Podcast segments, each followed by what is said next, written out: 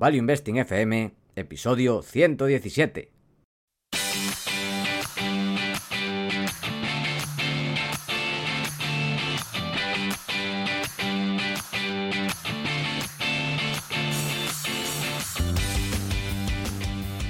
Hola, soy Paco Lodeiro. Bienvenido a Value Investing FM, el podcast semanal en el que te ayudaremos a sacarle partido a ese dinero que tanto cuesta ganar y ahorrar.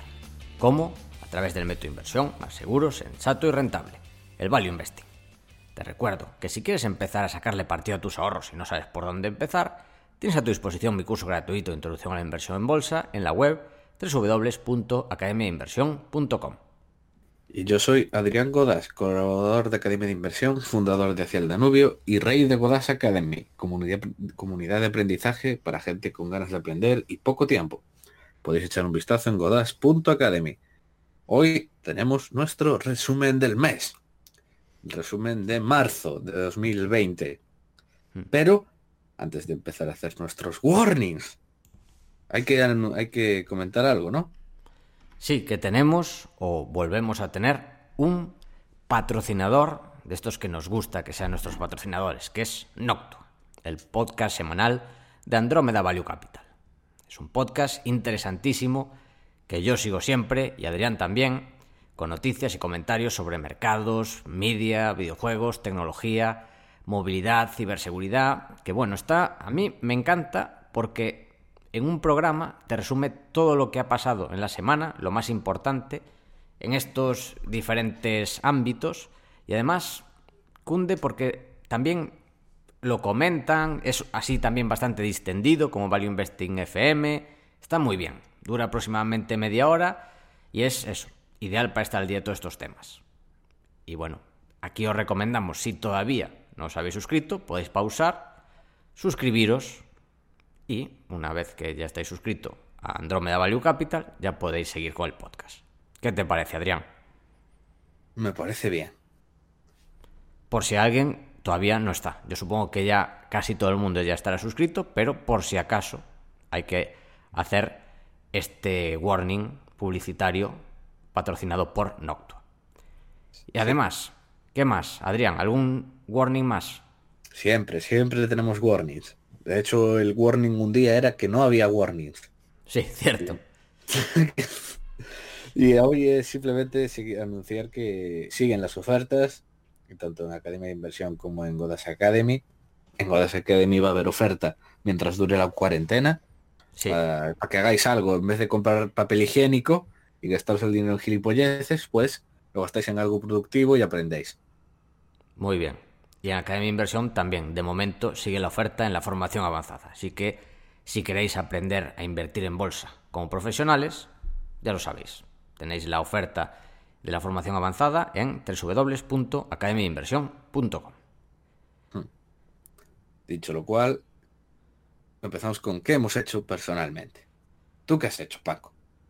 Pues básicamente lo que ha hecho mucha gente que nos está escuchando, que es estar encerrado en casa. Aquí hubo un problemilla, que claro, yo no, o yo no tanto, sí, yo me gusta andar una hora al día, pero a Katusha más todavía.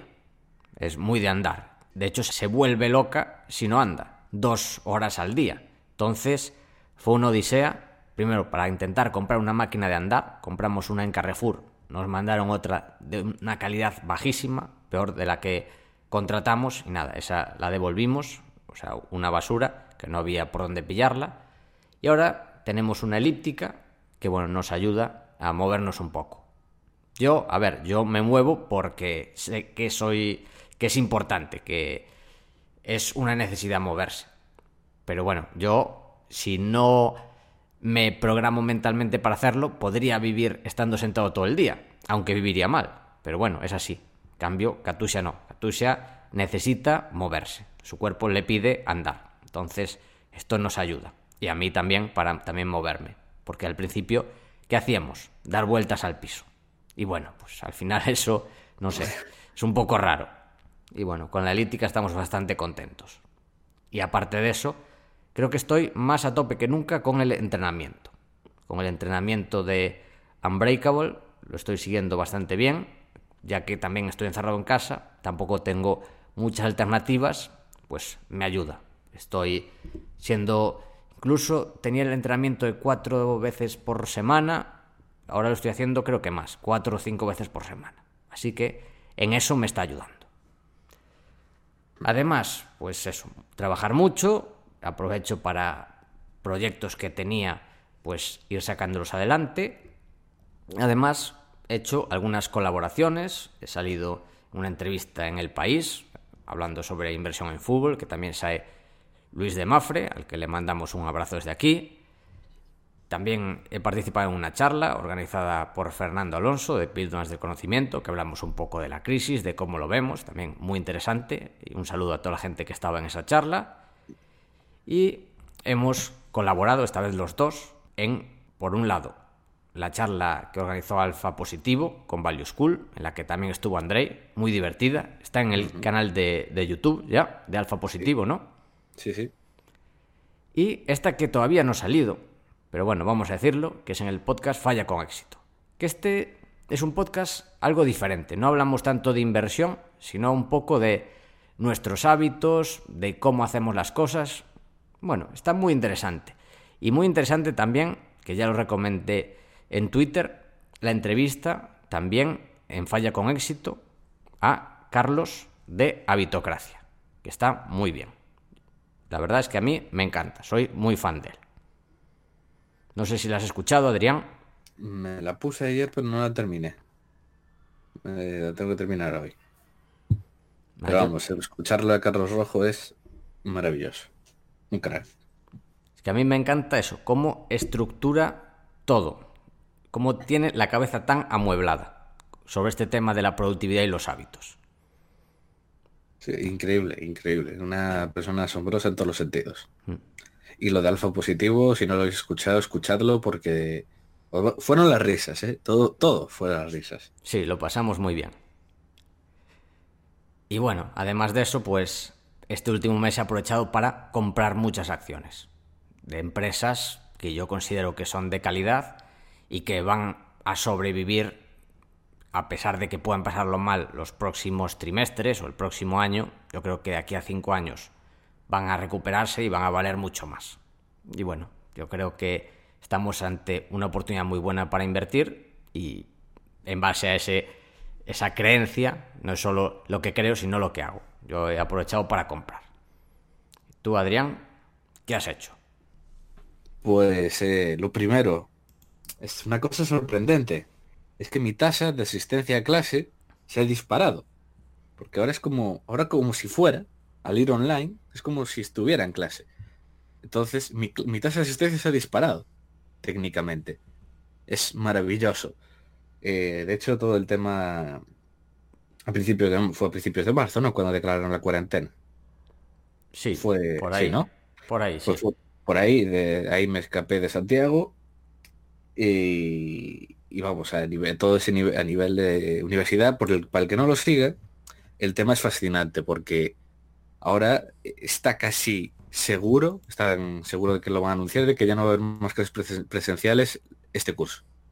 Ya no va a haber, se acaban y luego está pendiente ver qué pasará con los exámenes, que va a depender de cómo llegue el tema virus hasta entonces, porque puede ser muy, muy heavy la situación, la verdad. Sobre todo, tenemos, depende mucho de cada profesor cómo quiera luego hacer con su asignatura. Por ejemplo, tenemos uno, una profesora que nos manda bastante trabajo, otro que solo hacer unos tests, y el resto es ya, nada, no, hay nada que hacer. Tomad aquí apuntes y ya. Entonces, va a ser muy, muy, muy fascinante ver qué pasa con el tema de los exámenes y las... Bueno, en general todo el sistema educativo.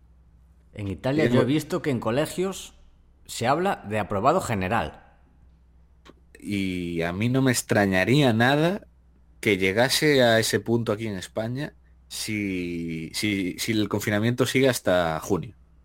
No me extrañaría nada. Por cierto, que hablamos, dijimos que fue a principios, no fue a principios, porque fue las manifestaciones del 8M, después fue una semana y después fue el día 16. O sea, me acuerdo por eso, claro. fue una semana después de las manifestaciones. Fue más a mediados. claro, sí. Fue a mediados, pero bueno, ya llevamos tres semanas. Estamos perdiendo la noción del tiempo. Esto, esto es como las trincheras de la Primera Guerra Mundial. ¿eh? ¿En qué día? ¿Hoy es martes o es viernes? Ya nadie lo sabe. Claro. Todos los días son iguales. Pero sí, el tema de las notas, de todas las asignaturas, en Italia te- sí, se habla de prueba general. En España, yo creo que se verían forzados a hacerlo si llega la cuarentena hasta el periodo de exámenes. Si no llega, yo creo que simplemente harán exámenes normales mucho más fáciles. Tiene sentido, sí. Entonces yo creo que harán eso, o exámenes fáciles o... Bueno, sabes que luego hay, hay cada profesor a su rollo y, y pumba, pero, pero sí, yo creo que si por ejemplo el rollo la cuarentena llega hasta verano, yo lo veo muy, muy claro que habría probado general. Porque vamos, otro, repetir, eso sí que no lo van a hacer ni de coña porque se satura todo. Y aparte de todo esto, pues mi ciclo diario consiste en viciar, leer, ver conferencias de la Fundación March y currar, básicamente. Y dormir. ¿Y qué? ¿Entrenar nada? Lo admito que lo he dejado bastante de lado, pero ahora en abril, ahora en abril sí que me pongo. Muy Ahora bien, me, muy me bien. vuelvo a poner. Pero sí que lo admito, este mes es que prefería así desconectar, relajarme y tal. Pero ahora sí que me pongo, ahora en abril. A ver, la clave Lo- es lo hacer sabré- time lo blocking. Tener tu hora de entrenar. Porque sabes que es tu hora, pues toca esa hora. Ya la tienes reservada. Si no, complicado. Sí, sí, posiblemente lo haga. ¿Tú a qué hora lo haces?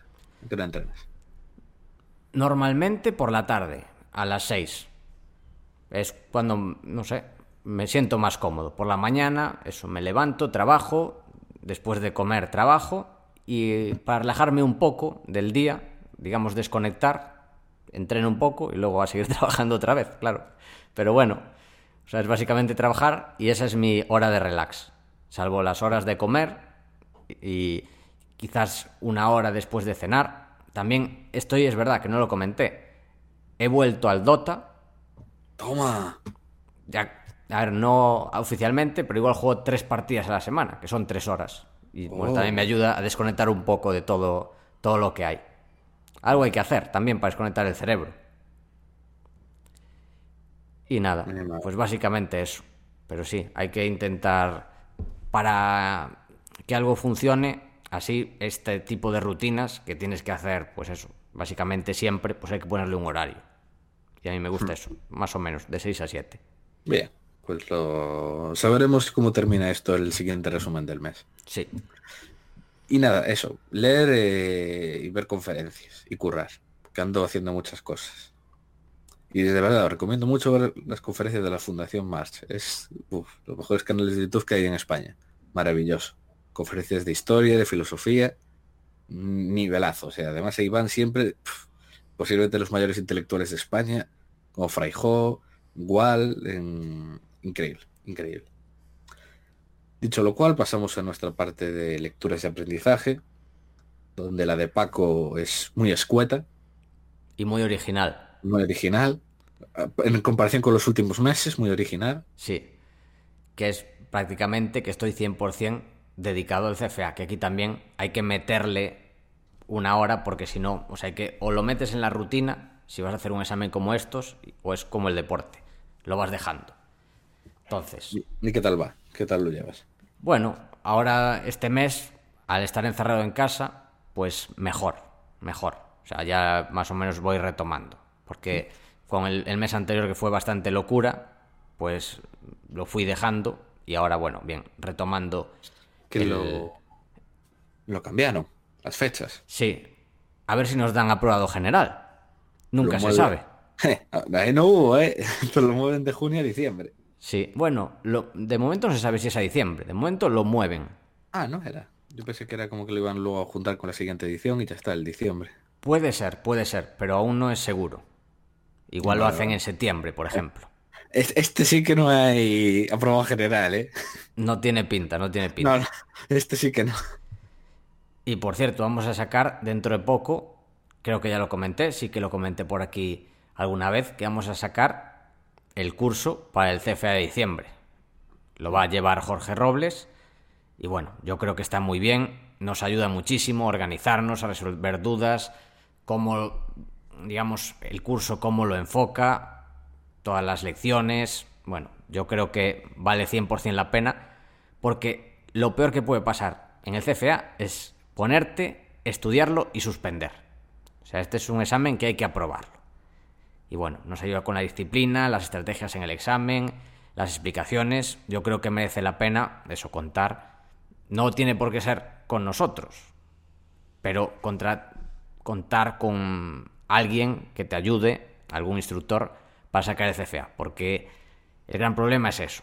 Sacar, dedicar horas, es como una oposición. Y al final quedarte al borde. O sea, eso es lo que te digo a ti siempre con los exámenes. Que a mí me pones nervioso. Que te presentas los estudios y sacas un cuatro y pico. Para eso es que no, no, no, estudies nada. Es que vale lo mismo un cuatro y pico que un cero. Es, terrible, mi madre. Pues en el CFA igual. O sea, hay, si te presentas, hay que aprobarlo. Y eso, y si alguien está interesado, eso, que nos escriba y le pasamos más información sobre el curso, que empezará aproximadamente en unos 10 días. Y nada más, Adrián, como ves, muy original. ¿Tú qué tal? ¿Qué tal de lecturas? Bien, ¿no? muy bien, muy, muy bien, la verdad. Eh, ya lo dije, yo cuando me subí una foto un día, dije, aquí tengo mis libros, aquí me voy a refugiar, me voy a la cueva a superar todo el chaparrón, ya está. Y él le ha aprovechado para leer el orden mundial de Kissinger, y brazo está muy bien, salvo ciertas partes cuando habla de Estados Unidos. Es, la parte sobre todo de Europa, es muy, muy buena. El Eche Homo, de Nietzsche, yo creo que releer a Nietzsche en estos periodos de incertidumbre siempre ayuda a llenar el espíritu. Además es un libro que me encanta porque los capítulos tienen títulos como ¿Por qué soy yo tan listo? ¿por qué escribo libros tan buenos? O sea, los capítulos se llaman así, ¿eh? Es increíble. A ver, yo no leí a Nietzsche, pero vi la película Conan el Bárbaro, que es prácticamente lo mismo. ¿O no? Me pilla muy joven. ¿No la, viste? La peli de Conan el Bárbaro, de Schwarzenegger. Me pilla joven. Pues es filosofía nietzscheana 100%. No necesitas leer todos esos libros. Ves con el barro y ya está. Ya está. Eh, Startup Nation, que está, es un libro fantástico, además muy cortito, que habla de todo el tema, la, la economía en Israel, cuenta toda la historia del país, la, influencia tremenda que ha tenido el ejército en, la, crear esa cultura de startups y de emprendimiento. Y cuenta así un poco ¿no? todo este tema, ¿no? De la cultura empresarial y tal allí. Es increíble, ¿eh? O sea, yo no tenía ni idea de la mayoría de cosas y es, puff, súper interesante, la verdad, para este tema. Eh, Ortodoxia, libro de Chesterton, que es así uno de los mayores escritores ingleses de principios del siglo XX. Y me encanta porque tiene este... Escribe de una manera así como muy inteligente, irónica, burlona, es una manera de escribir muy, muy, muy graciosa. Eh, recuerdos de un soldado, que son las memorias de Heinz Guderian, que fue uno de los mejores generales de la Segunda Guerra Mundial, que estuvo en el frente oriental con los alemanes, y cuenta pues, todas sus memorias, y es increíble, o sea, porque te da una perspectiva de la guerra totalmente distinta a la que se suele ver habitualmente.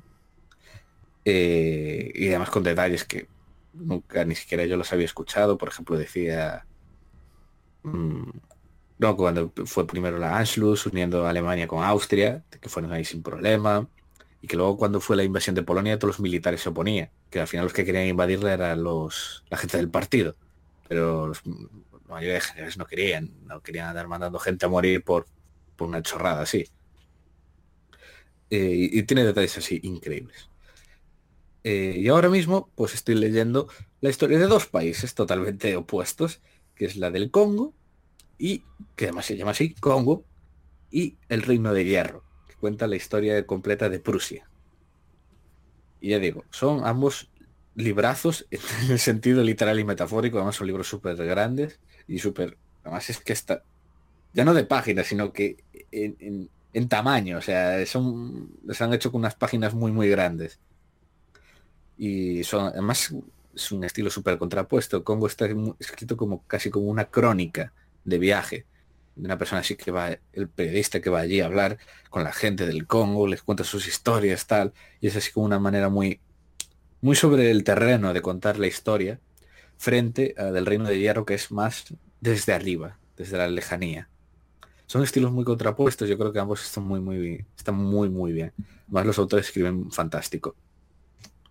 Y eso es lo que, lo que he leído este mes. Muy bien. Se nota que ha habido, ha habido tiempo para leer. Sí. Bueno, entonces continuamos con la sección de proyectos. Si me permites, Adrián, empiezo hablando un poco de Academia de Inversión, que aquí quiero comentar que los grupos de debate están más animados que nunca. Sí, sí, echan humo. Lo has notado, ¿no? Hombre, a ver, ¿cómo para no? A ver, y además quiero decir que los debates son muy constructivos, o sea, no son debates de pánico. Que eso, por esa parte estoy muy orgulloso, porque, yo qué sé, tú ves algunos sitios y ves debates mucho más centrados en el pánico, y aquí, pues, más constructivos, más centrados en cómo aprovechar estas rebajas, qué nos puede esperar, bueno, yo creo que están muy bien. Y además, para la formación avanzada, bueno, ya lo hemos comentado aquí, he hecho la oferta, ha habido varias personas que se han suscrito aprovechando esta oferta. Y he subido varios análisis, uno de Straco Corp, interesante, son de parques, bueno, son diferentes parques turísticos, ¿cómo decirlo? Tiene como el especie del London Eye de Singapur, tiene unos parques acuáticos en China y bueno, ha caído bastante pero parece que podrá aguantar por el tema que tiene de una salud financiera bastante buena. Bueno, es interesante. Yo no la tengo en cartera, pero es una empresa que voy a seguir de momento. He subido también un análisis de la situación actual. Martí ha subido un análisis de Travel Sky Technology, también muy interesante. No sé si lo has visto, Adrián. Eh, no, la verdad que no. ¿De qué pues es la empresa? Es, digamos, una especie de Amadeus. De Amadeus chino. Uh, entonces ya no me interesa. No te interesa. Cosas de chinos no. Chinos no. O sea, controlan todo el tema tecnológico de reservas en vuelos de China. Claro, obviamente cayó, pero bueno, es un negocio que tiene pinta de que va a resistir bastante bien. Hmm. Además, la salud financiera está mejor que sus competidores occidentales. También como cada trimestre, mi cartera al desnudo, que esta vez cambió bastante. Normalmente mi cartera pues, no suele cambiar mucho de un trimestre a otro. Esta vez cambió más, está más diversificada que nunca. También subí, actualicé el tema del modelo 720, que ya está presentado. En fin, un dolor de cabeza que esperemos que no le quede mucho tiempo. Y por último, la planificación del segundo trimestre. Y esto es lo que ha habido una Academia de Inversión y bueno, además de esto ha habido cambios que me está ayudando Lucía como subdirectora de Academia de Inversión de temas más centrados en el marketing.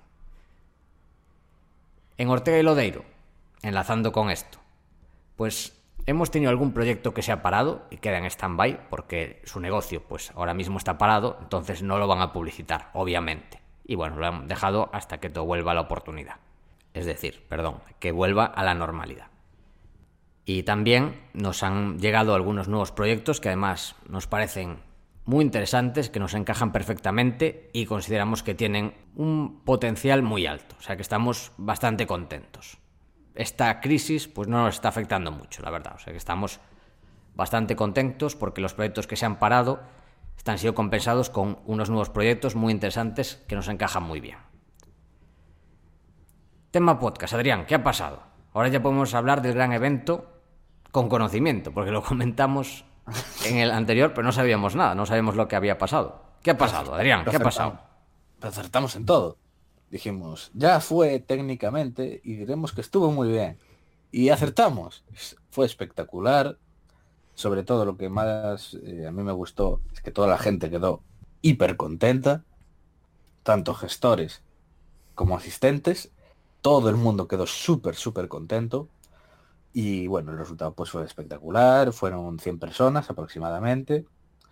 Eh, las presentaciones fueron muy interesantes, además muy, muy distintas entre ellas. Podemos decirlo, ¿no? ¿Cuáles fueron? Sí. Sí. Podemos comentar alguna. Eh, además eran súper distintas, tenías cosas como más commodity, como Aperam, de acero inoxidable, Spotify, Slack, tenías cosas muy, muy distintas. Y estuvo muy, muy bien, la verdad. Se aprendió, se aprendió muchas cositas. Y luego la comida, la gente también, pues eso, la comida estuvo súper buena, la gente lo disfrutó mucho. Eh, le gustó mucho también a las empresas que llevamos, tanto a, los de NBI como a los de Grinalia, se lo pasaron bien. Y todo fantástico. Habrá que repetir, ¿no? El año que viene. Sí, salvo que estemos en cuarentena. Un año entero aquí. También tuvimos suerte con el timing, ¿eh? Por, ejemplo, Liberian Value lo tuvieron que cambiar. No, no, es que llega a ser una semana después o dos y ya no Es que mi madre, qué suerte hubo. Sí, sí. Pues sí. La suerte, la suerte divina. Y bueno. también te digo, eh, a nivel personal también fue una, una suerte que yo estuve en Milán en enero. o sea. También, sí. O sea, era, sí, hemos tenido unos timings últimamente. Sí, sí, estás jugando con fuego. Pero bueno, ah, eh, y una cosa súper importante. Habrá en abierto si llegamos a 505 estrellas, o sea, 505 no, 500 botoncito 5 estrellas en iTunes. Sí. Ahora mismo estamos en 269 valoraciones, es decir, que si os organizáis bien, los que nos, nos estáis escuchando desde iTunes, esto ya suben, lo subimos la semana que viene. O sea, Ahora tenemos 269 valoraciones de 5 estrellas en iTunes. Dejar vuestras valoraciones. Cuando lleguemos a 500, subiremos las charlas. Bueno, todas no. La, de oros no, porque van a subir ellos la charla de Aperam. La van a subir a su canal de YouTube. Pero, o sea, la vais a tener igual. No pasa nada. Todas las demás las subiremos nosotros cuando lleguemos a las 500 valoraciones de 5 estrellas en iTunes. Así que, venga, os animamos, no sabemos lo que puede tardar, puede tardar una semana, puede tardar un mes, cuando esté, subiremos todas las presentaciones del gran evento. Así que es un premio, pero lo tenéis que ganar, que es muy fácil, ¿eh?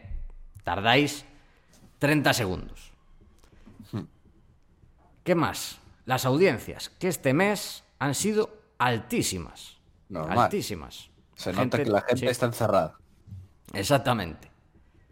El resumen del mes pues ha llegado a 9.000, el de Gabriel que estuvo fenomenal 8.200, el que arrasó fue el, el, del coronavirus, el especial coronavirus, más de 10.000. Después el de la entrevista a Juan Gómez Bada 6.800, el consultorio 6.600, o sea, una media de 8.200, o sea, muy bien. Además, hay que decir que antes medíamos mal las audiencias, porque esto me lo contó Fernando de Píldoras, que en Spotify eh, no te cuenta las que va cogiendo de iBox. O sea, las visitas no te las suman las de iBox, sino que se descarga uno y todos esos lo reproduce en Spotify. Entonces que hay que sumarlo. Por eso en realidad teníamos más escuchas, estoy llamando de visitas, no son visitas, más escuchas de la que nos parecía. Y bueno, y con relación al podcast, lo último que decir es disculparme nuevo por el sonido, porque ya no grabo donde siempre por culpa del confinamiento, por culpa de la cuarentena y bueno, se escucha algo peor, se escucha con un poco de eco. Creo que lo he solucionado un poco dentro de lo que cabe, pero el sonido de momento no es óptimo. Adrián, ¿qué cuentas de Godas Academy, hacia el Danubio y algún otro proyecto que hay por ahí? Pues en Godas Academy vemos recordar que ahora hay formato podcast, que nos lo habéis pedido porque mucha gente quería escucharlo, quería, escucharlo así, ¿no? En formato audio. Ahora ya está disponible, formato podcast. Recordad que sigue la oferta del confinamiento para que sigáis aprendiendo aquí estando en casa. Y nada, vídeos como Fouché, la biografía del fantástico político francés, El método Monchi, que es un libro increíble para inversores y gente que le guste el fútbol, eh, cuando la ayuda es el problema, de una economista africana que trata sobre la economía del desarrollo ahí en África. Y ahora que ya es abril, no subí hace nada, pues eh, tres dictadores. Un retrato psicológico de eh, Hitler, Mussolini y Stalin, que hizo Emil Ludwig, justo antes de, de, empezar la Segunda Guerra Mundial.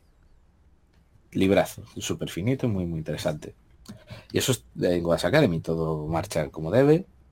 Comentar en Hacia el Danubio, que lo dejo, lo tengo ahí abandonado de vez en cuando pues escribo alguna, alguna genialidad de las mías. Y en esta ocasión fue una cosa que yo estaba viendo una conferencia justo en la Fundación March, que era sobre Dante. Era sobre el mundo de Dante, ¿no? Su época. Iba analizando las distintas etapas del, del infierno, del purgatorio. Entonces me dio el, me hizo clic la cabeza y dije, ¿y si hago una de una cosa así? Y ahí, así llegó comedia. Para eh, infierno, purgatorio y paraíso del mundo empresarial. Un artículo muy largo, donde en cada nivel, bueno, donde es un viaje, donde Dante y Virgilio, es decir, Paco y yo, vamos bajando distintos niveles, conociendo a directivos y a gente del mundo empresarial en los distintos niveles y luego también en el cielo. ¿Verdad, Paco? Sí, es un efecto secundario de la cuarentena, que Adrián se estaba volviendo loco y bueno, lo decidió plasmar en un artículo. Sí. Ese es el mejor resumen. Sí, sí, ciertamente. ¿Qué te pareció? Muy bueno, muy bueno. ¿Disfrutaste tu viaje por, por el mundo de Dante? Sí, sí, muy divertido. No, la verdad es que fueron unas risas, hay que reconocerlo. ¿Cuál es tu favorito? ¿O tus favoritos? Buf, complicado. Es que todo está... Me gusta cómo está estructurado. O sea, tampoco puedo decir un favorito. Tampoco quiero ser injusto. puede, puede serlo, ya ves tú lo que les importará a los, a los directivos. Mark Leonard, al final, ¿dónde estaba? Porque ahí hubo debate. Sí, al fin, iba a ponerlo de Dios, pero al final dije, no, lo dejo en el último nivel del cielo arriba de todo, coro angélico, y de Dios pues puse a nuestro Dios Gabe Newell, que, ah, cierto. que ya puse, que le rezamos ambos juntos, pidiéndole por favor un portal, que hicieron terceras partes de Portal 3, de Half-Life 3, uh, y, que, y que tomase a cambio nuestros dineros en Steam. Y de Dota 3. Y de Dota, pues, eh, Tienes que es, ponerlo que no, también. es que no hacen, no hacen nada de tercera parte yo creo que ya es que hacen tanto dinero que les da igual todo, ya están súper desmotivados. A ver, igual fue porque vio Terminator 3 o El Padrino 3 y dijo, no voy a hacer un 3 nunca más en la vida. También es posible. No, pero quedó, quedó, quedó muy muy bien, la verdad. Que hubo partes súper graciosas. Incluso la gente que no sabe tanto así de bolsa y tal, que lo ha visto, pues la respuesta fue muy positiva. Y nada más, comentar que aparte que estoy trabajando en un proyecto nuevo, increíble, chupi fantástico. Eh, ¿Cuándo crees que estará, Paco? ¿Tú cómo lo ves? Pues yo creo que ahora con este, pues esta pausa del mundo, pues está avanzando muy rápido. Igual en un mes puede ir pillando forma. No sé qué opinas. Yo lo veo, yo lo veo en un par de semanas ya. Sí, sí. Ya os mantendremos informados, pero Sí. es algo que os, os va, os va a chiflar mucho, obviamente. Y con esto terminamos pasando a las noticias. O mejor dicho, las infranoticias. Las noticias del subsuelo. Y es que han sido unos meses eh, fascinantes en el subsuelo. Por un lado en la minería. Eh, comentar que el oro es de los pocos activos que van positivo en el año. El oro ha aguantado súper bien porque el oro es el nuevo Bitcoin. ¿Verdad, Paco? El oro es el nuevo oro. El nuevo es el nuevo oro, es el nuevo Bitcoin. Claro. Y, y aguantó perfectamente y es de lo poquísimo que va positivo.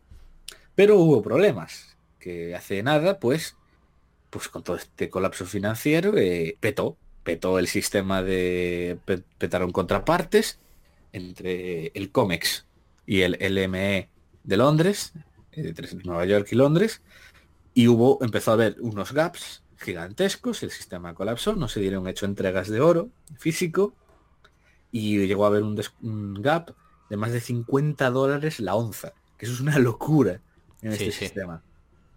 Entonces se petó todo. Y, yo creo que el oro no, no está subiendo bastante más simplemente por todos esos problemas que está habiendo. Pero vamos, en general todo el oro, de hecho lo que le comentaba Paco antes de empezar, a nivel físico, físico en la calle, hay imágenes y se está viendo de que eh, se está vendiendo en tipo sitios de gusa, ¿no? Que compras, que vas ahí, compras un lingote de oro, una moneda, se está viendo de que no hay stock, que están vendiendo, empezando a vender las cosas con un premium bastante grande y la verdad increíble. O sea, el mercado físico de oro muestra una cosa totalmente distinta a del paper, al de futuros. Entonces yo soy muy muy positivo con esto. Y aparte de eso, pues está bastante agitado el sector. Ha habido varias fusiones. La fusión de Semafo y Endeavor en West África para crear el gran productor de West África.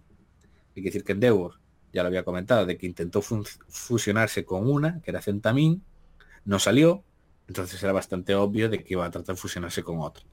Y ese ha sido, ha sido con Semafo.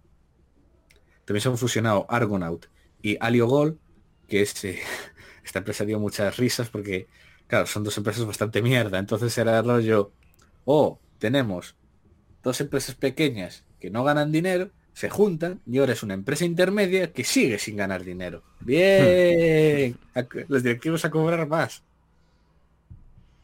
Y bien, bien. Como debe ser. Todo en orden. Todo en orden en el sector. Y de hecho, eh, pues así, eh, a nivel mm, operativo, ha influido de distintas maneras. En general lo que ha pasado es que hay países como por ejemplo Perú. Perú, bastante sorprendente, Perú es de los países que más en serio se tomó el coronavirus de toda Latinoamérica. Yo creo que casi el, mayor, más en serio se lo tomó. Cerró súper pronto todo. Y de hecho cerrar, están todas las minas cerradas de cobre en Perú. De hecho, por eso el desequilibrio en el mercado de cobre, el cobre fue de los commodities que menos cayeron.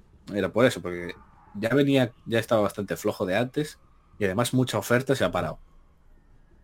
Y en, general todas las minas pues se están parando bastante en el mundo. Sobre todo, por ejemplo, Canadá. Canadá ya está cerrando bastante. Incluso los planes de exploración. La mayoría de exploradoras también están parando los proyectos. Eh, y luego hay alguna, pues bueno, que se confirmó este mes, la debacle de T-Mac.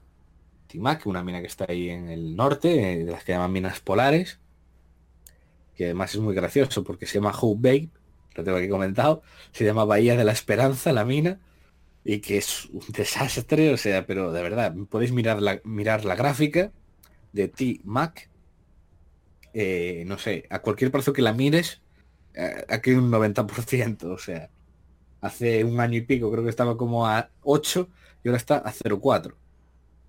O sea, el colapso es increíble. Hubo un día a principios de marzo que cayó un 50, o sea, la locura. ¿Y todo por qué? Pues porque no funciona la planta.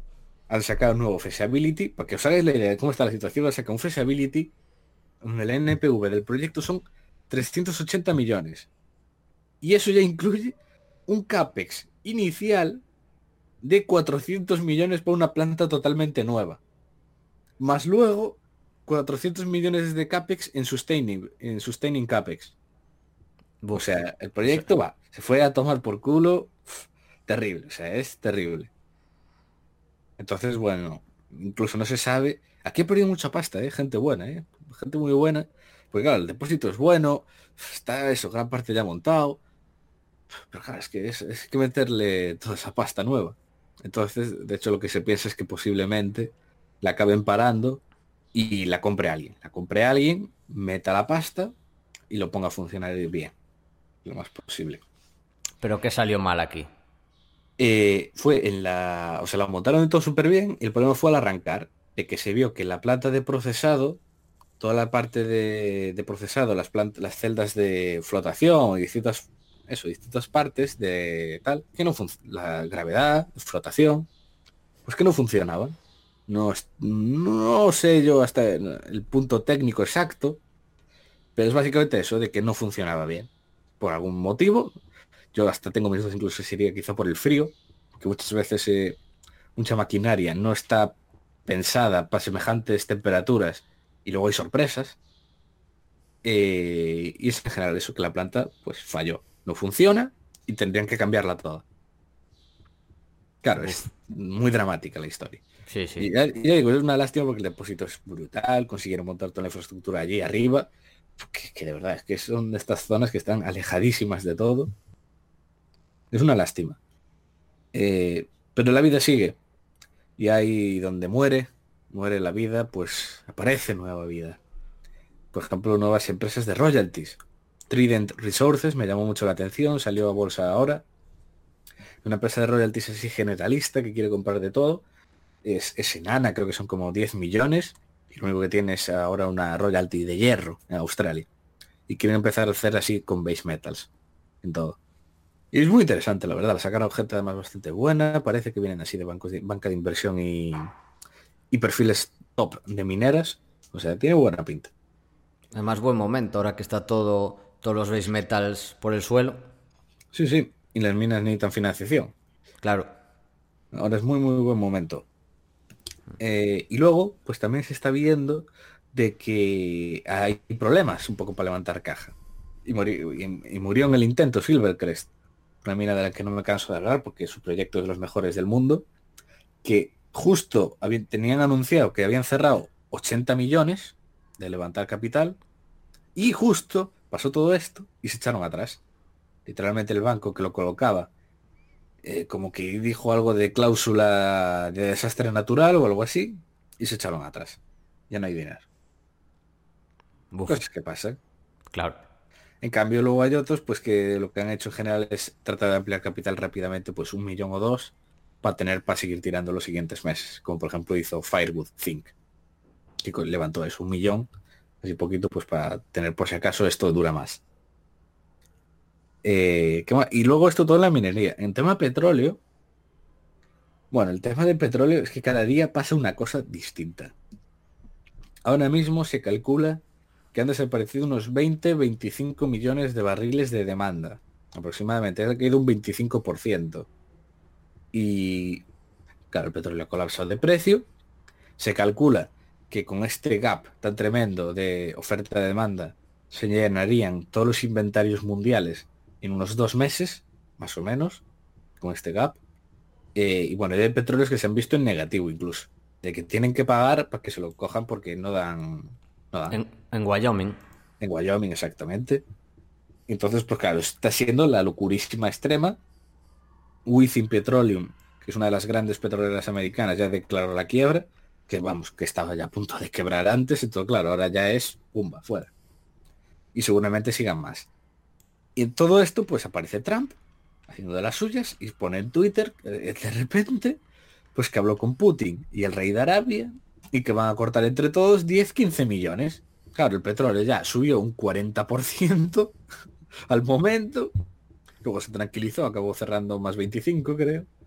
O sea, ya lo loco. Y luego, claro, frente a este optimismo salió Rusia y Arabia diciendo, no, nadie ha hablado de cortar así, pero estamos pensando hacer una reunión, un nuevo, una nuevo, un nuevo, un nuevo marco. O sea, porque parece como que la OPEP ha colapsado, entonces van a crear un nuevo marco, algo nuevo, donde va a estar Estados Unidos e incluso va a estar Alberta, de- representando a Canadá. Mm.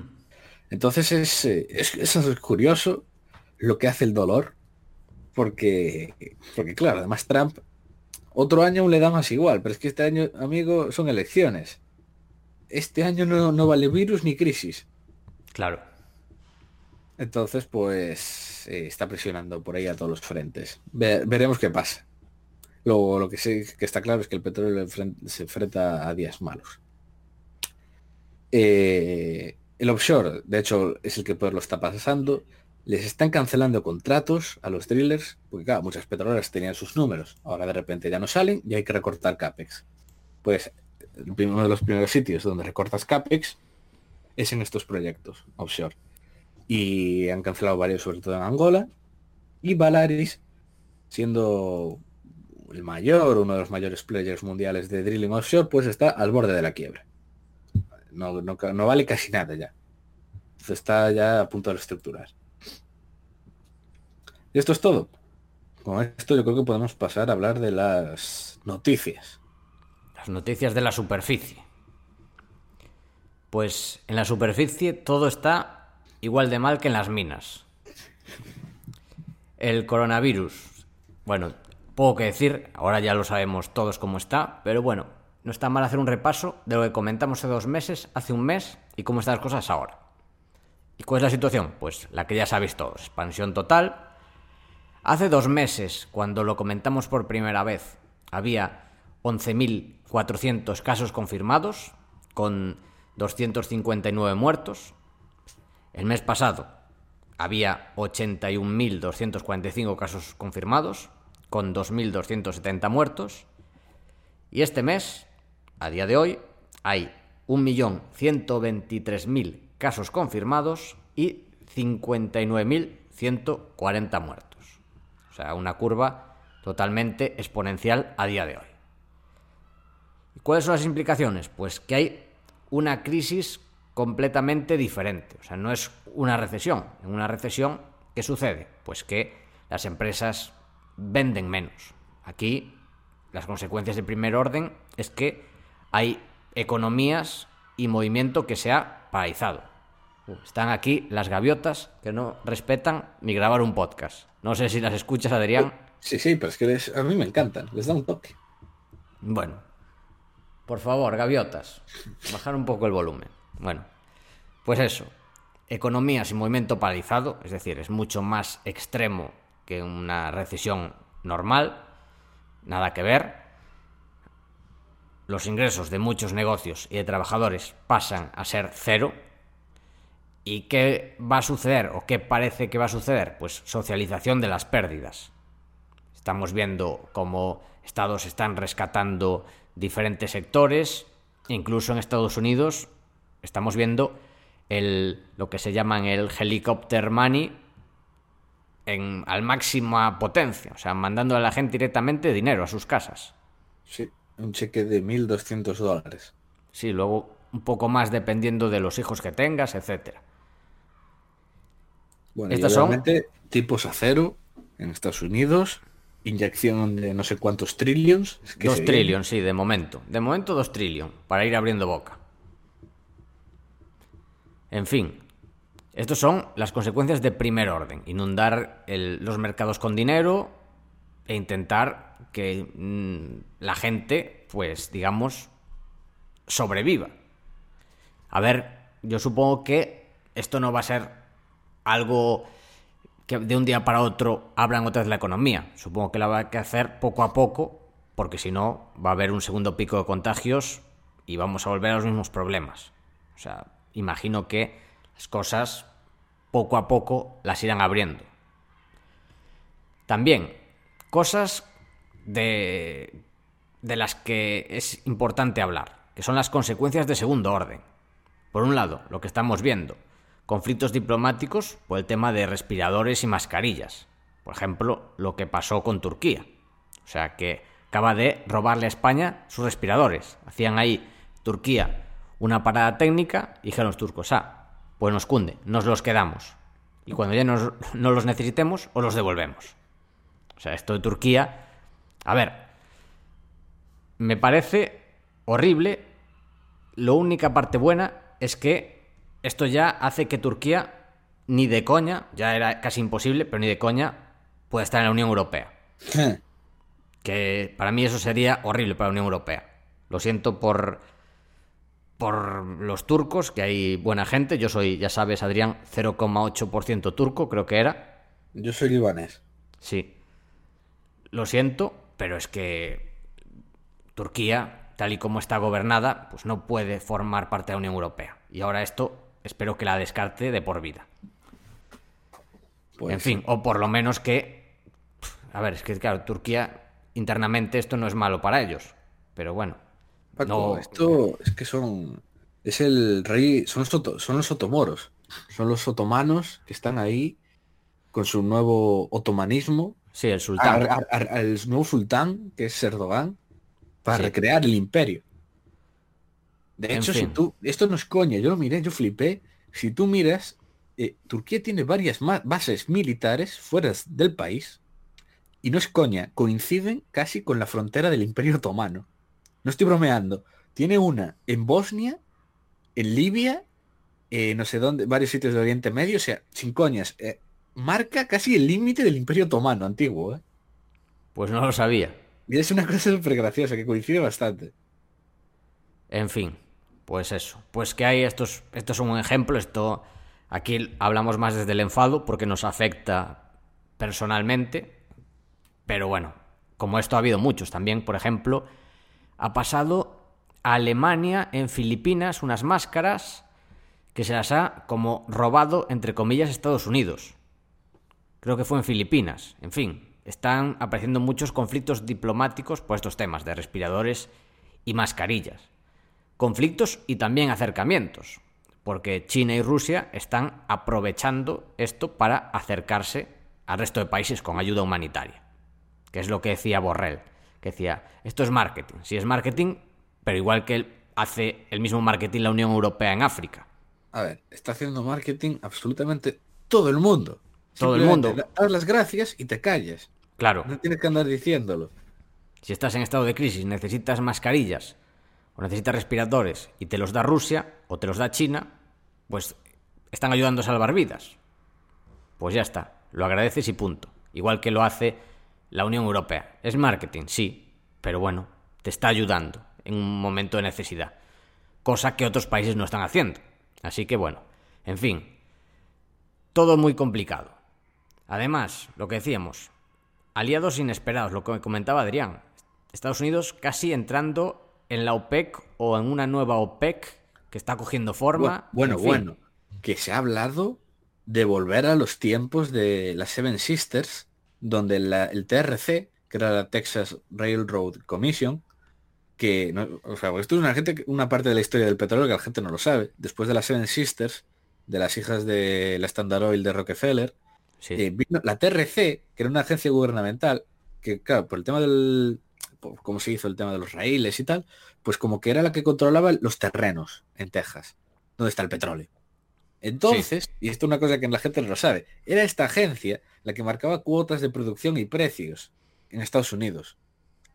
O sea, y hizo una, era como su propio cártel en Estados Unidos. Dirigido por esta por este, este organismo público que luego estaba pues como medio dirigido por las petroleras. Y se habla incluso de volver a hacer eso, de tener a la TRC imponer cuotas en Texas. Para hacer una. Lo de las Seven Sisters, comentar que son las hijas de Standard Oil. Que digamos que Claro. las leyes antimonopolio, por si hay alguien que no lo sabe, de Estados Unidos, obligaron a Standard Oil, que era la empresa de Rockefeller, a partirse. Y de ahí salieron Chevron, Exxon, Texaco, Móvil. Móvil, Y, luego- exactamente. y luego alguna otra más extranjera como era, creo que era Shell, eh, holandesa, Total, eh, francesa, y no me acuerdo si había alguna otra más, pero vamos, era eso, era principalmente Standard Oil y alguna más europea. BP, me, me vino ahora. Pero esas estaban. no, esas- eran, esas eran Seven Sisters también, se consideraban. Ah, ¿no? vale. Vale, vale.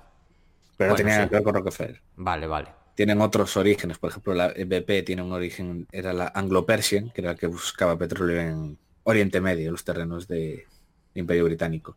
Hmm, Tiene sí. otros orígenes. O Shell, que eran en las Indias Orientales de Indonesia. Pero vamos, eso que, que es loquísimo. Yo, yo jamás pensé que vería algo así, el plan de volver a la TR, el gobierno de la TRC y, y volviendo a poner cuotas en Estados Unidos. Increíble. Es increíble lo que estamos viviendo. Sí. Y bueno, dentro de toda esta negatividad, yo creo que va a haber alguna consecuencia de segundo orden positiva. Y esto, después de leer Antifrágil, sabremos eh, qué es lo que sucede. Por ejemplo, cuando hay un accidente de aviación, que la aviación en general se vuelve mucho más segura. ¿Por qué? Porque se revisa lo que ha pasado y se crean protocolos. ¿Qué ha pasado aquí? Aquí también otra vez hablando de tema Taleb. Estamos ante un cisne negro o un cisne blanco. Es decir, cisne negro es algo que era casi imposible de predecir. En cambio, hay una charla TED de Bill Gates de... que- creo que fue hace cinco años, ¿no? Aproximadamente. Me suena que fue de 2014 o por ahí. Cinco o seis años. que hablaba de esto, que era el mayor riesgo que se enfrentaba la humanidad. Que esto no era algo de que la gente podía pensar si iba a pasar o no, sino que iba a pasar sí o sí. El interrogante era cuándo. Y ha pasado ahora. Entonces, ¿qué sucederá? Yo creo que gracias a esto la humanidad va a estar mejor preparada para la siguiente pandemia, que llegará, que llegará. Que bueno, digamos que la globalización, el acercamiento entre países, tiene aspectos muy positivos y uno de los negativos es que las pandemias se aceleran. ¿Por qué? Pues porque la gente se mueve mucho más de un sitio a otro. Yo creo que esto ayudará a que la siguiente pues esté mejor coordinada a nivel mundial y se frene mejor, creo yo. ¿Qué opinas, Adrián? Yo sinceramente en eso tengo mis dudas. Porque yo soy de los que piensa de que la mente humana es muy muy corta. Y yo creo que al final muchas de las cosas de las lecciones con el tiempo enseguida se van a olvidar. Yo es lo que pienso, lo pienso, ¿eh? lo pienso ya, o sea, ya no por tema sanitario esto, ¿eh? o sea, en general. Yo creo que las lecciones, eh, la mente, es que la mente financiera, la mente la, la memoria general es muy corta, muy muy corta. Yo es lo que pienso, sinceramente. Y que al final eso luego a la hora de prepararse, pues sí. Habrá muchos países que sí que a partir de ahora tengan más redundancia, en el sentido de tener ya más camas quizá preparadas, más mascarillas, cosas de estas. Pero en global, pues no sé yo. Yo tengo, yo tengo mis dudas. Yo creo que más que nada no en eso, sino en los protocolos, en la forma de actuar más acelerada, o sea, un mayor aprendizaje. Yo creo que quizás esos, protocolos quizás se hagan ahora, pero, pero cuando venga otra plaga así, será dentro de muchos años. Y a saber si eh, la gente se sigue acordando y ya lo sigue. Por eso ya te digo, yo tengo mis dudas, ¿eh? No tengo bastantes dudas, pero bueno, ya veremos. Además, también hay cosas que la gente empezará a valorar más. Yo creo que se empezará a teletrabajar mucho más, porque ahora hay muchas empresas que están viendo que están teletrabajando y no hay ningún problema. Yo creo que es algo positivo también. esos temas sí, yo creo que el tema de teletrabajo, e-commerce, por ejemplo, mucha gente que tenía miedo, por ejemplo, a comprar online, pues ahora no te queda otra, en muchos casos. Incluso reuniones, hay muchas reuniones que se hacen en persona que no es necesario hacer en persona. Claro. Incluso cosas que se solucionan por correo o por mensajería. O sea, bueno, cosas, consecuencias de segundo orden que creo que pueden ser positivas, creo yo. Sí. Algo positivo se puede sacar. Yo creo que algo sí, pero yo sigo con mi pensándolo, ¿eh? que la mente luego es muy corta y luego enseguida tendemos a la inercia. Hmm. Bueno, ya veremos lo que pasa. Esperemos que, que se haga lo mejor posible, que se aprenda y, y nada más. A seguir, de momento, a solucionar esta. Es lo que se dice. Hay un... Lo leí hace tiempo, de un empresario que le preguntaban cuál fue la mayor lección que aprendió, la mayor lección empresarial. Dijo, esto lo aprendí de un empresario de vacas de Texas, que dijo que la mayor lección en su vida es, o qué hay que hacer para gestionar un negocio. Dices, ¿qué hacer cuando una vaca se te cae por un acantilado? Primero, ¿qué haces? Recoges la vaca. Eso es lo primero. O sea, solucionas el problema. Después, analizar por qué se cayó la vaca por el acantilado. Y tercero, tomar los medios para que no se vuelva a caer la vaca por el acantilado. Entonces, ¿qué hay que hacer? Pues primero, solucionar la vaca ahora está en el acantilado. Vamos a sacarla, vamos a solucionar el problema. Después, mira lo que ha sucedido. Y tercero, prevenir que esto no vuelva a suceder. O mitigarlo en la medida de lo posible. Y esto a nivel empresarial, pues es lo que se debe hacer a la hora de gestionar un negocio y a lo largo de pandemias también, y al nivel de la vida igual. Y bueno, ¿cuál fue el resultado? Pues la caída más rápida de la historia, a nivel bursátil. O sea, lo que se llama un bear market, un mercado bajista, es cuando técnicamente cae la bolsa más de un 20% desde mínimos. Y este fue el más rápido de la historia, en menos de 20 días. Y bueno, cosas que comentamos el mes pasado. Hablamos de que Telefónica estaba en mínimos desde 1996. ¿Te acuerdas, Adrián? Hombre. Que estaba a 5,72 euros por acción.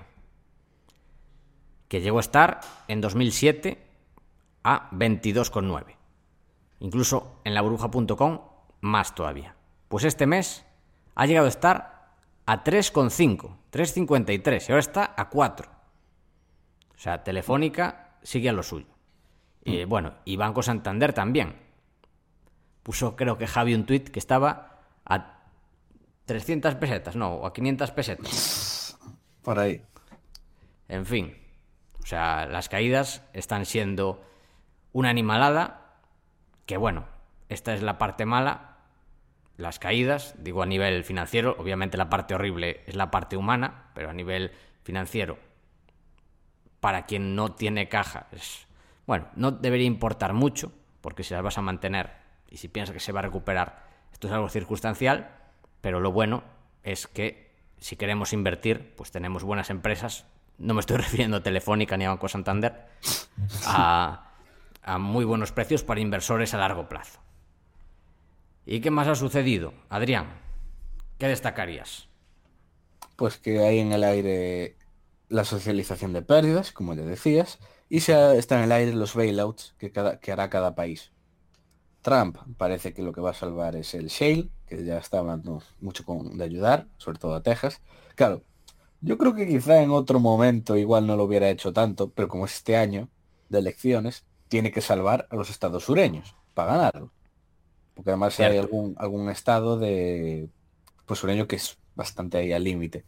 Tipo, por ejemplo, tipo por ejemplo Nuevo México, que es de horas demócrata, y ahí hay bastante petróleo y tal. Eh, las aerolíneas también, parece que aún va a intentar salvarlas.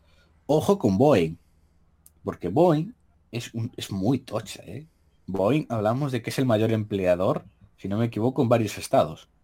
Sí. O sea, es... En el estado de Washington, por ejemplo, lo es. Es el mayor. Y no sé si en, quizá en otro más. O sea, es muy grande Boeing.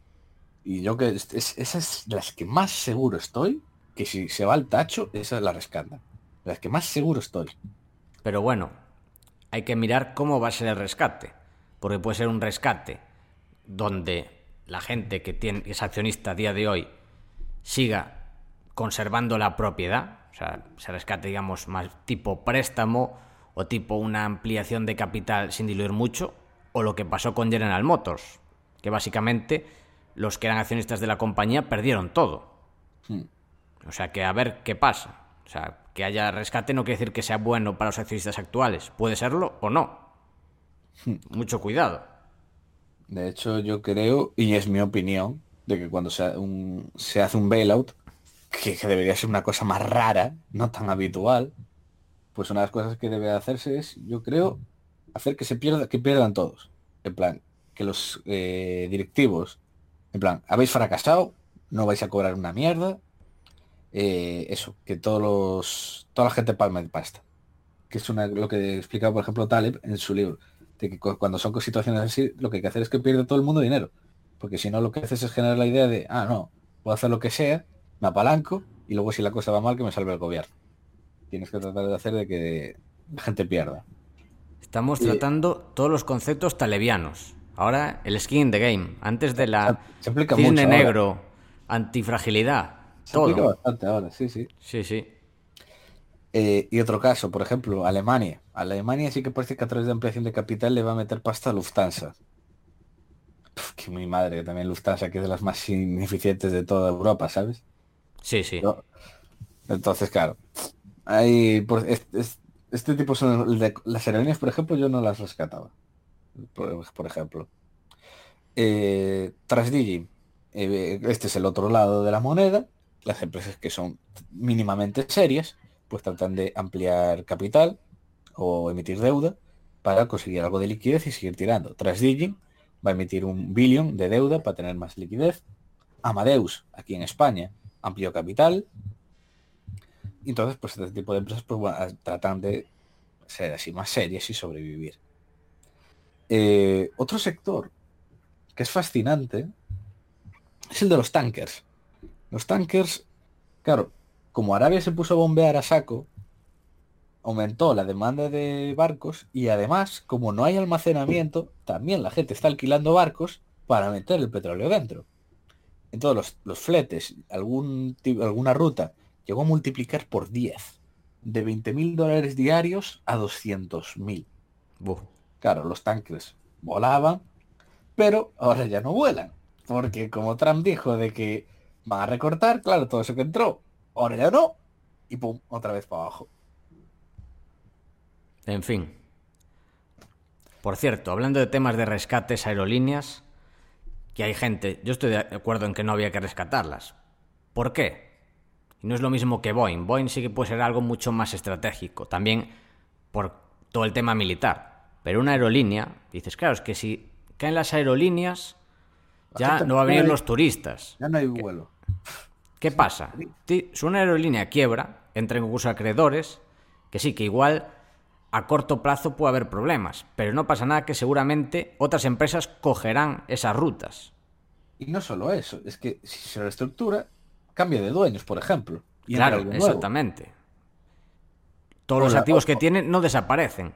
Habrá otras empresas que se harán con esos activos si tienen valor. Los aviones, claro, los aviones siguen ahí. Claro. Y en otros los compra más baratos. Claro. Sí, rescatar aerolíneas a mí sí que no me tiene ni sentido ninguno. Sí, sí. En fin, bananerismo. O, por ejemplo, el primer mundo.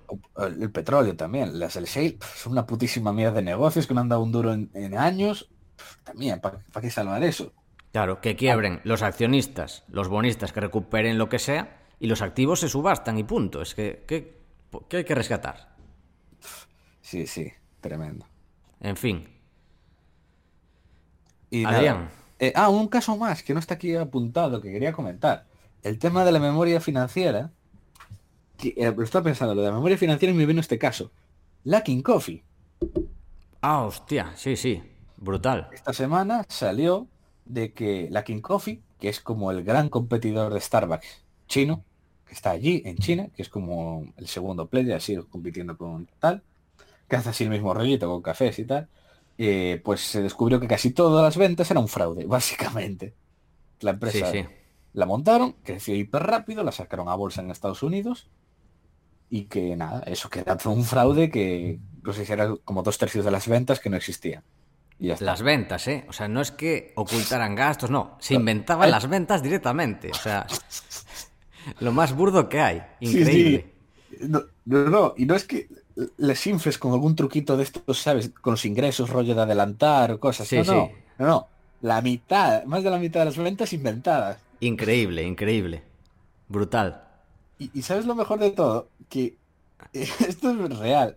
Hay un, hay un chino minero que es buenísimo. El tío es un, de lo mejor que, hay, que he visto en los asiáticos. Y el tío eh, habla de minas y cuando salió lo de la King Coffee, alguien comentaba, ¿no? Algún minero esto del café y él decía, bueno, pues la verdad, es que no me extraña. Pero en plan, se lo tomaba con una normalidad el tema de que una empresa así se, inventara los datos, que me sorprendió mucho. Porque lo decía así como, decía algo así como, no me extraña, es que tú mira cómo crece. Y cobra dos dólares por el café. Ahí tiene que palmar pasta. Algo no me cuadra. Por eso no me extraña. O sea, lo dice así como con una normalidad. Que digo, mi madre, la mente china. Sí, sí. increíble. pero, de verdad, es que no lo puedo transmitir. Pero si lo lees, te transmite esa idea de joder, ¿con qué normalidad ve algo así? En plan de que se lo inventen. Es igual que lo que comentaste, lo de la cola. Si están haciendo cola en un sitio, ¿por qué es? Eh, Puede repetirlo porque es buenísimo. Es brutal. Es, creo que lo había escuchado, que lo comentaba siempre algún profesor de... Se lo escuché a algún profesor de esos que daba clases en escuelas de negocios. Que decía, eh, si tú ves en Occidente y ves... Ah, no, ¿cómo era? Era sí, era un profesor en un máster de estos de MBA tipo Harvard, ¿no? Que le pregunta a los alumnos. si veis que hay mucha gente haciendo cola delante de un local, ¿por qué es? ¿Por qué es? y respondían los, occidentales y los chinos. Sí, e, exacto, exacto, sí, sí. Es que no lo hace tantos años que no lo cuento que me había olvidado. Era eso, preguntaba en una aula de MBA o algo así y decía, los occidentales, ¿por qué hay cola? dice, porque han sacado un, porque está de moda, porque el producto es bueno, porque pues, la gente lo quiere, entonces se acumula cola. Y que los chinos, algunos chinos, decían, porque les han pagado por estar ahí. Y lo pensaban todos los chinos, no, es porque les habrán pagado para que aparente. O sea, claro, es... La mentalidad. La mentalidad es, que es tremendo. Es absolutamente tremendo lo de China y por eso digo lo de que la memoria financiera es muy corta. Es que pasan cosas así y siguen saliendo. La gente y lo siguen sacando en Estados Unidos y la gente les pone pasta. Tal cual.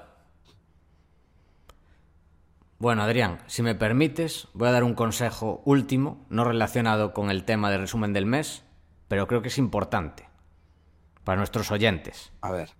Porque estamos empezando la temporada de calor. Y es un consejo contra las picaduras de mosquito. No sé por ahí si hay mosquitos cuando hay calor. Aquí no, no suele haber mucho. No suele haber, bueno.